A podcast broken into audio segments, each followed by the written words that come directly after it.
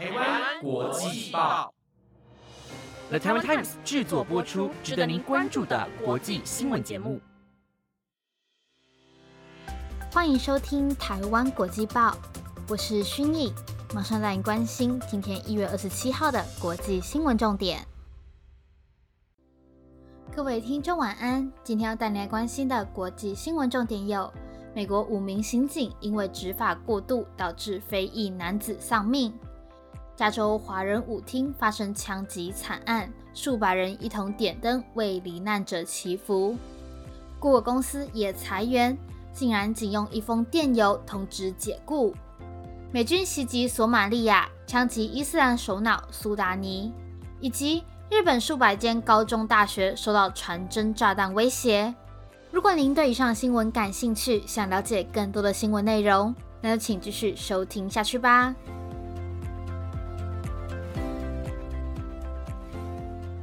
今天的第一则新闻带你来关心到，美国田纳西州五名远警日前以危险驾驶为由拦下一名非裔男子后，将其暴力殴打致死。五人今天招控犯下二级谋杀罪。这起远景暴力致死事件震惊全美，总统拜登呼吁大众冷静以对。二十九岁的非裔男子尼科尔斯本月七号驾车遭警方拦下，因为警方认为尼克尔斯当时涉及危险驾驶。尼克尔斯家属的委任律师透过声明表示，经过一番飞车追逐后，警察将他打得面目全非。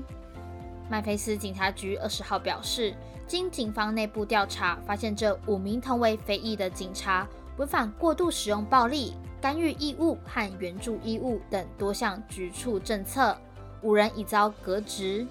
根据警方的说法，尼克斯当时伤势严重，送往医院抢救，但仍于十号不治身亡。涉案的五名员警也招控犯下加重伤害及加重绑架等罪，目前全遭警方羁押。警方表示，将在美国中部时间二十七号晚间六点过后公布执法过程影片。而拜登也就这起警察暴力执法致死事件，呼吁社会大众冷静，并表示他支持和平抗议。在美国人民悲痛之际，州政府当局也在持续执行他们的工作。拜登及尼克斯家属一同呼吁大众和平抗议。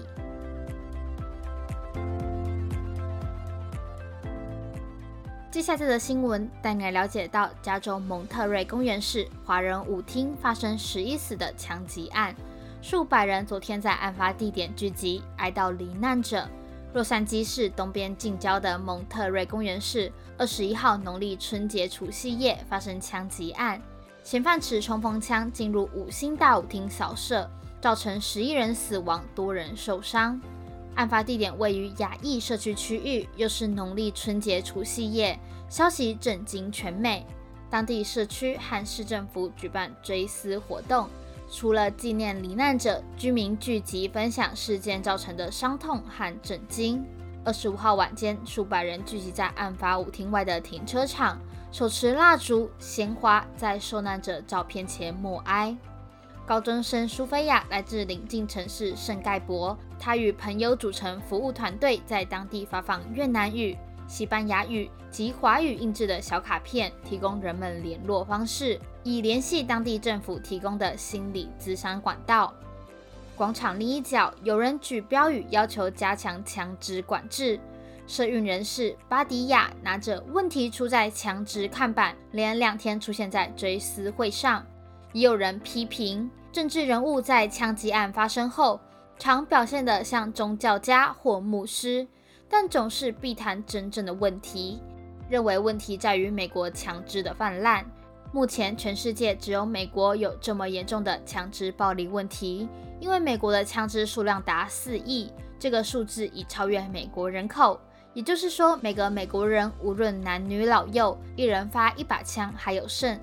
因此表示必须停止美国对枪支的执迷。这个问题一直在谋害美国人的性命，是不必要的。这些事情也可以不必发生，并且希望美国可以更好。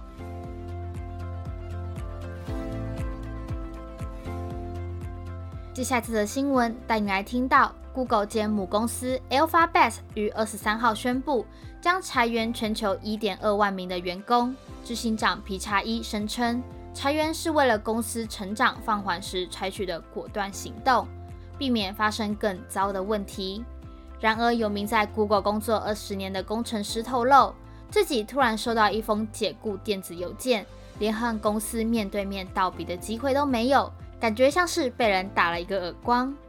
据报道，二零零三年就在 Google 担任软体工程师的乔斯林，于二十一号在个人推特发文表示，他在上周五毫无预警的收到一封通知自己被公司解雇的电子邮件，且在收到邮件的当天。就立即失去所有公司资源和访问的权利，这让他感到非常的难过，并表示他就像被人突然打了一记耳光，甚至连和同事面对面说再见的机会也没有。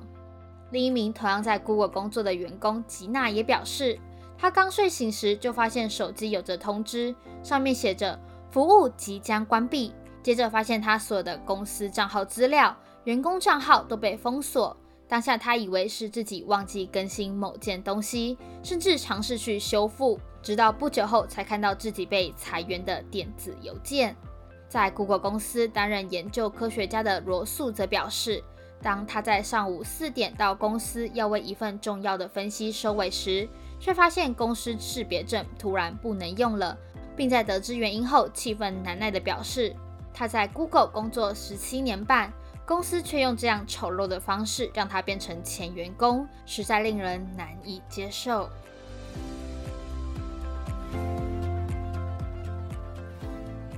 接下来这则新闻，带你来听到美国官员今天指出，总统拜登下令美军在索马利亚进行突袭，击毙伊斯兰国重要的地区首脑苏达尼。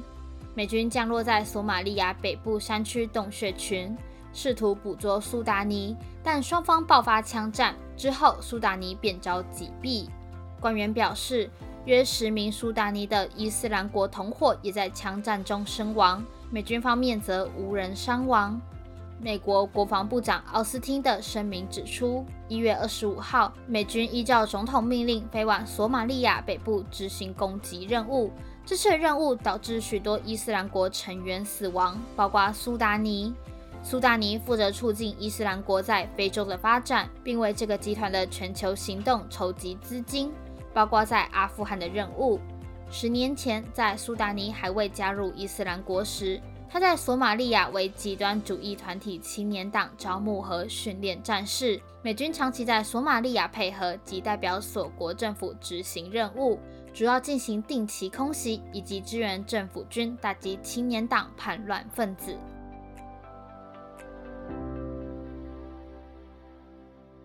接下来这则新闻带你来了解到，日本数百所高中和大学近日陆续收到炸弹和死亡的威胁，导致学校紧急停课。目前警方正在追缉此人。英国广播公司新闻网报道，威胁讯息本周稍早透过一个东京注册的号码传真到多间的高中和大学。根据警方的说法，目前尚未在学校建筑物里发现任何爆裂物。也尚未传出有学生和职员的受伤。日本犯罪率不高，更鲜少传出炸弹威胁的事情。第一波威胁讯息是从二十三号开始发送，传给全国各地的学校和大学。官员表示，光是埼玉县就有一百七十多间的学校受到炸弹威胁。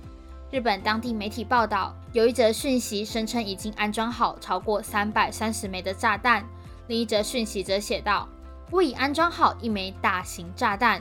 部分报道指出，这些威胁讯息勒索三十万到三百万不等的日元，大约新台币七万到七十万元。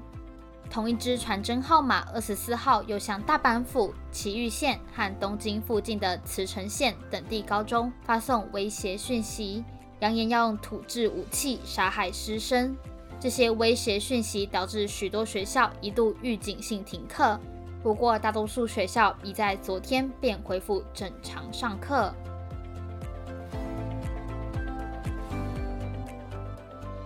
以上便是今天的五则新闻内容。欢迎各位听众，如果对今天的新闻有任何的意见或是想法，都可以到我们台湾国际报的 Apple Podcast IGFB 留言告诉我们哦。那今天的节目就差不多这边告一个段落。本节目就由台湾 Times 制作播出，感谢您今天的收听，我们下次见，拜拜。